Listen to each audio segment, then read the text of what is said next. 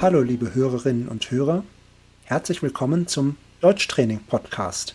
Heute sprechen wir über das 9-Euro-Ticket. Hallo Abri. Hallo Robert. Hast du schon etwas vom 9-Euro-Ticket gehört? Von dem 9-Euro-Monatsticket habe ich schon gehört, ja. Was bedeutet das? Ab dem 1. Juni bis Ende August kann man für 9 Euro pro Monat mit einem Ticket deutschlandweit Zug oder auch Bus fahren. Das bedeutet, ich kann ab Anfang Juni ein Ticket kaufen für 9 Euro, mit dem ich von München nach Hamburg fahren kann, theoretisch. Ja, das funktioniert. Das Ticket ist allerdings nur für den jeweiligen Monat gültig. Das heißt, wenn du am 7. Juni ein Ticket kaufst, dann ist das bis Ende Juni gültig. Und im Juli musst du dann wieder ein neues Monatsticket kaufen. Also ich kann im Juni ein Ticket kaufen, im Juli ein Ticket kaufen und noch im August. Und dann endet die Aktion, richtig? Ja. Im September gelten dann die allgemeinen Bedingungen. Das hört sich ziemlich gut an. Also ein Abonnement oder ein Abo, ja, eine, eine Flatrate auf Züge und Bahnen. Ist ja. das eine Initiative der Deutschen Bahn oder wer hat diese Idee gehabt? Die Bundesregierung hat das auf den Weg gebracht und der Hintergrund ist, dass die Energiekosten stark gestiegen sind oder immer noch steigen und die Bürger deswegen entlastet werden sollen. Mhm. Und in dem Wort entlastet steckt ja das Substantiv die Last drin. Also etwas, was schwer ist, ist eine Last. Und entlasten bedeutet etwas leichter machen. Genau, genau das Gegenteil. Das Gegenteil ist belasten, also schwerer machen. Das haben vielleicht einige von euch schon gehört.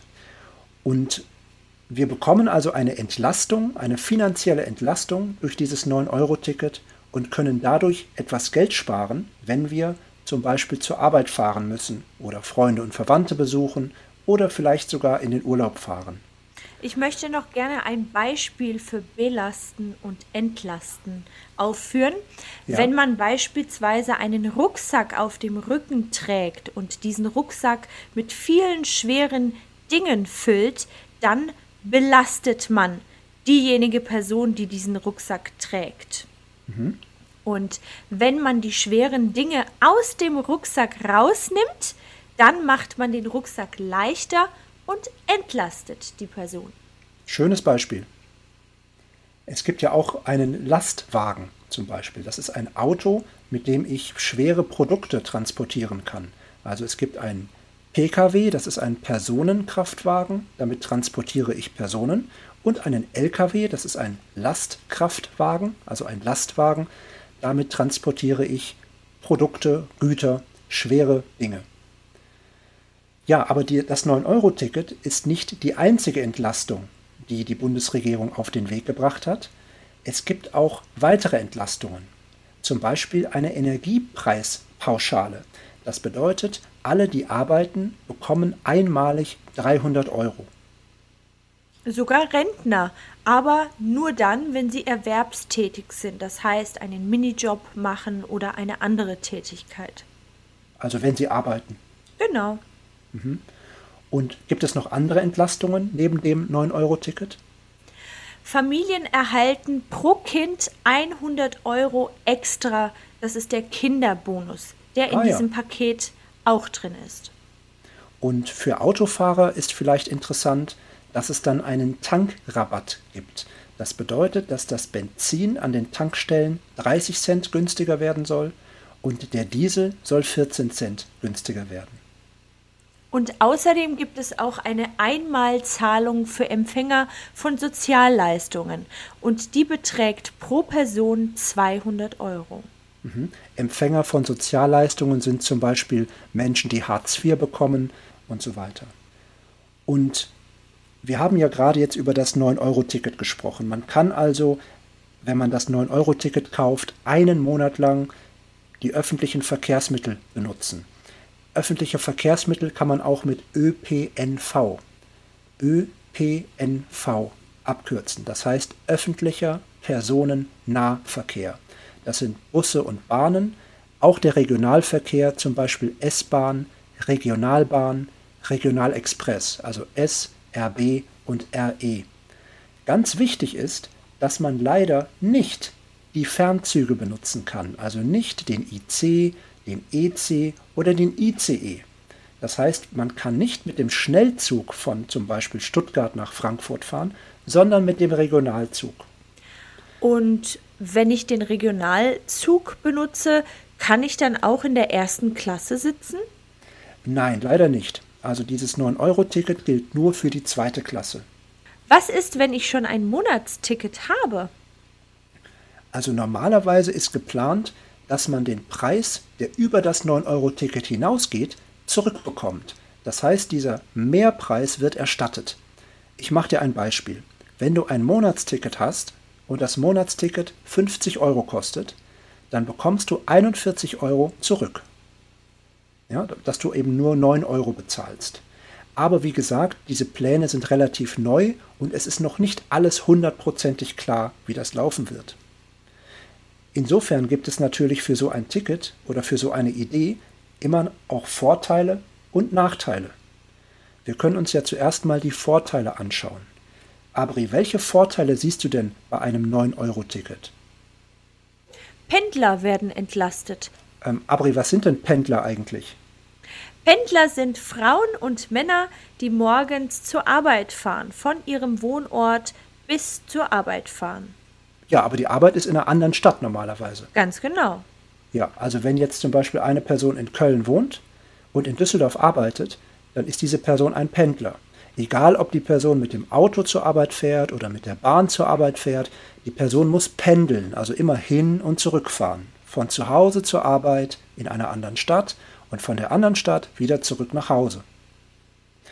Du hast recht, es ist ein großer Vorteil, dass äh, diese Pendler entlastet werden. Wenn Sie bisher beispielsweise das Auto genutzt haben, dann empfiehlt es sich, jetzt das 9-Euro-Ticket zu nutzen, weil es ja dann viel günstiger ist. Abgesehen davon werden die Pendler auch dazu animiert, Zug oder öffentliche Verkehrsmittel zu fahren.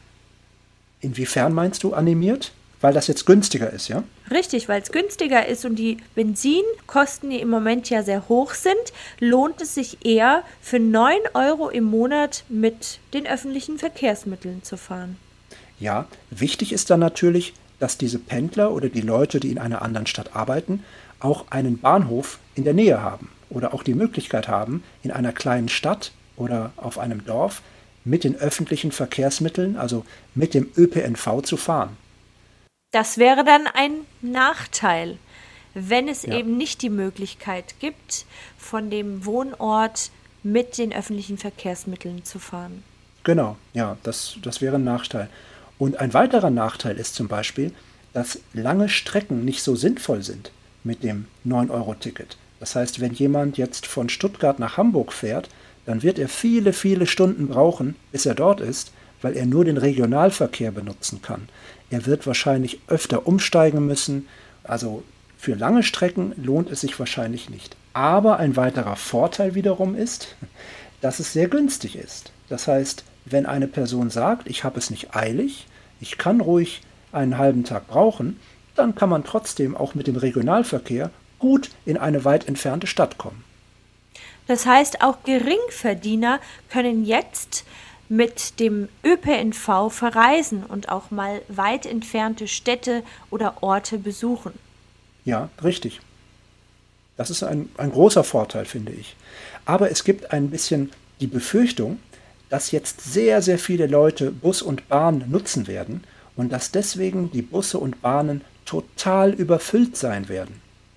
Das stelle ich mir ehrlich gesagt nicht schön vor. Ich kann mir auch vorstellen, dass viele Pendler dann abgeschreckt sind und sich denken, oh je, Bus und Bahn ist nichts für mich, ich steige lieber wieder ins Auto. Das kann sehr gut sein. Der ÖPNV ist ja jetzt schon in Deutschland überlastet. Also es gibt viele Verspätungen. Die Hörerinnen und Hörer, die schon mal mit dem Zug gefahren sind, werden das bestimmt mitbekommen haben, dass leider die Deutsche Bahn nicht besonders pünktlich ist und es zu einigen Verspätungen kommt, zu Zugausfällen, ja, dass manche Züge gar nicht mehr fahren. Und ich könnte mir vorstellen, dass ein 9-Euro-Ticket, das so viele Leute animiert, mit dem Zug zu fahren, diese Situation noch etwas verschärft. Aber ja. ein Pluspunkt, den ich sehe, ist, dass natürlich das einen Impuls geben kann für eine langfristige Verbesserung. Also wenn jetzt plötzlich viele Leute mit dem Zug fahren, die sonst nicht mit dem Zug fahren, dann geben diese Leute auch ein Feedback. Also es ist eine Art großer Versuch. Ich bin ehrlich gesagt gespannt, was dabei rauskommt und wie es am Ende tatsächlich läuft.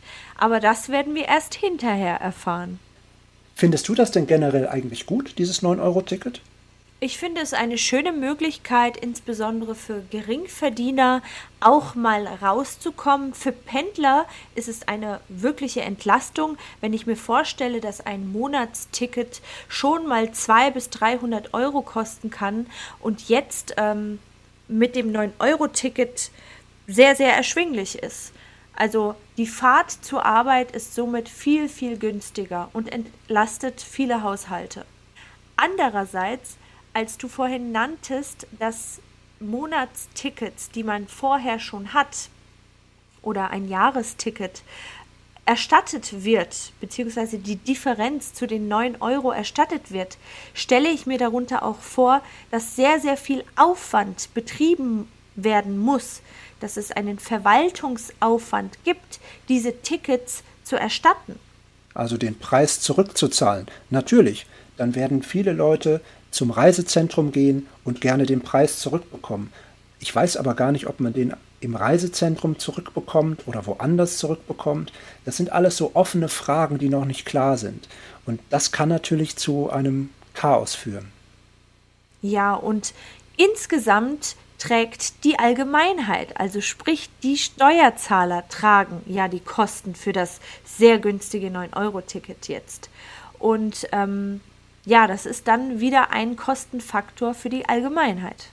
Im Endeffekt schon, natürlich. Alles Geld, was der Staat ausgibt, muss natürlich der Steuerzahler bezahlen, denn der Staat hat ja kein eigenes Geld, sondern er muss es von seinen Bürgern und von den Unternehmen nehmen. Das stimmt. Aber wir denken mal positiv. Aber ich stell dir vor, du hast dieses 9-Euro-Ticket. In welche Stadt würdest du gerne fahren? Welche Stadt würdest du dir gerne mal anschauen?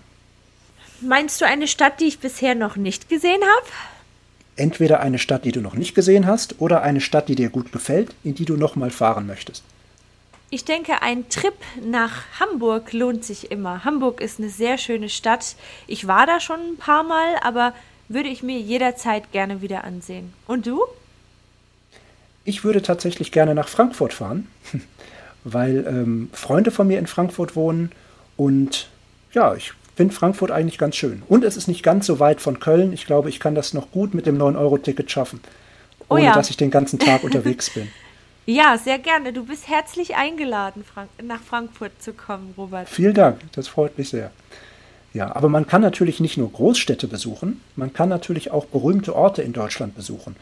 Da gibt es zum Beispiel das Schloss Neuschwanstein, das ist sehr beliebt bei Touristen, oder auch Rothenburg ob der Tauber, ich habe vorhin schon mit Abri gesprochen und ich glaube, wir machen einen eigenen Podcast oder eine eigene Podcast-Folge zu diesem Thema, Reiseziele in Deutschland. Abri, was hältst du davon? Super Idee. Ja, und vielleicht springt auch was für mich dabei raus und ich lerne von dir ein neues Reiseziel kennen, das ich dann in Zukunft besuchen werde. Ja, schön, das würde mich freuen. Also ich war schon sehr viel unterwegs in Deutschland, Österreich und der Schweiz und teile sehr gerne mit euch meine Erfahrungen und auch ein paar Tipps für die Reise. Ich natürlich auch. So, liebe Hörerinnen und Hörer, ich hoffe, der Inhaltsteil hat euch gefallen. Jetzt kommen wir zum Sprachteil unseres Podcasts, unserer Folge. Wir haben einige Wörter für euch rausgesucht, die wir euch erklären möchten und die für euch vielleicht sinnvoll sein können bei eurem nächsten Gespräch. Das erste Wort ist das Ticket. Abri, kennst du ein anderes Wort für Ticket? Fahrkarte ist ein anderes Wort. Die Fahrkarte. Und wie lautet der Plural? Die Fahrkarten. Genau. Wir kaufen zwei Fahrkarten nach Hamburg. Super Idee. ich habe gehört, da soll es schön sein, oder? Ja, Hamburg ist eine ganz tolle Stadt. Das zweite Wort ist die Entlastung. Entlastung. Wie ist denn das Verb von Entlastung? Das Verb von die Entlastung ist entlasten. Und was bedeutet entlasten nochmal? Last oder Gewicht wegnehmen, das heißt etwas leichter machen. Mhm. Und das Gegenteil ist? Belasten. Genau, also wir haben die Entlastung, Entlasten und Belasten. Und wir haben über ein Entlastungspaket der Bundesregierung gesprochen. Das Entlastungspaket. Ja, das ist ein Paket, das mehrere oder verschiedene Entlastungen enthält. Hm?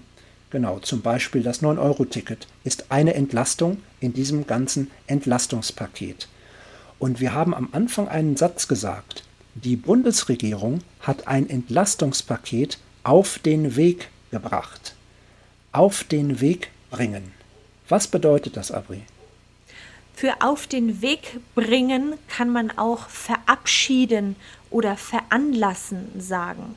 Wenn man mhm. etwas beschließt und dann sozusagen wirksam macht, bringt man es auf den Weg. Wir könnten zum Beispiel auch sagen, die Bundesregierung hat ein Entlastungspaket beschlossen oder sie hat ein Entlastungspaket veranlasst, in die Wege geleitet ja, zur Umsetzung bereit gemacht. Oder auch entschieden, dass es ein Entlastungspaket gibt. Das vierte Wort ist die Flatrate. Flatrate kennen viele von ihrem Telefonanbieter. Bezogen auf ein Ticket, bezogen auf eine Fahrkarte bedeutet die Flatrate, dass man beliebig viele Fahrten machen kann. Beliebig viel heißt also so viele Fahrten, wie man möchte. Und das Ticket ist dann deutschlandweit, also in ganz Deutschland, im gesamten Bundesgebiet gültig. Das letzte Wort ist eine Abkürzung. Das ist der ÖPNV. Der ÖPNV. Das ist eine Abkürzung, die steht für öffentlicher Personennahverkehr. Öffentlicher Personennahverkehr. ÖPNV. Das bedeutet also alle öffentlichen Verkehrsmittel, nicht die privaten Verkehrsmittel, nicht die Privatbahnen, sondern die öffentlichen Verkehrsmittel, die allen zur Verfügung stehen. Ja, das war der Sprachteil unserer heutigen Folge. Wir hoffen, ihr konntet etwas mitnehmen, ihr konntet etwas lernen. Wenn ihr mehr lernen möchtet und wenn ihr noch mehr wissen möchtet, dann geht gerne auf unsere Podcast-Seite Dort findet ihr Fragen zum heutigen Podcast, ein Transkript und Übungen. Wir hoffen, ihr hört das nächste Mal wieder zu. Wir wünschen euch eine schöne Woche, gute Fahrt, bis bald. Tschüss. Tschüss.